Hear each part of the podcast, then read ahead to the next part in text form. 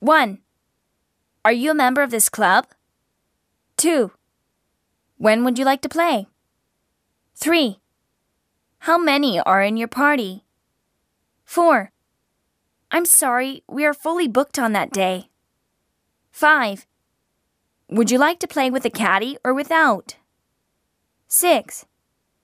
The green fee for one round is 9,000 yen per person. 7. The total fee for two players is 30,000 yen. 8. This rate includes lunch. 9. Your tee off time is 10.06. 10. It takes about two hours to play nine holes. 11. Are you coming by car or train? 12. You can take the shuttle bus from Chiba Station. 13. The shuttle bus leaves at 8 a.m.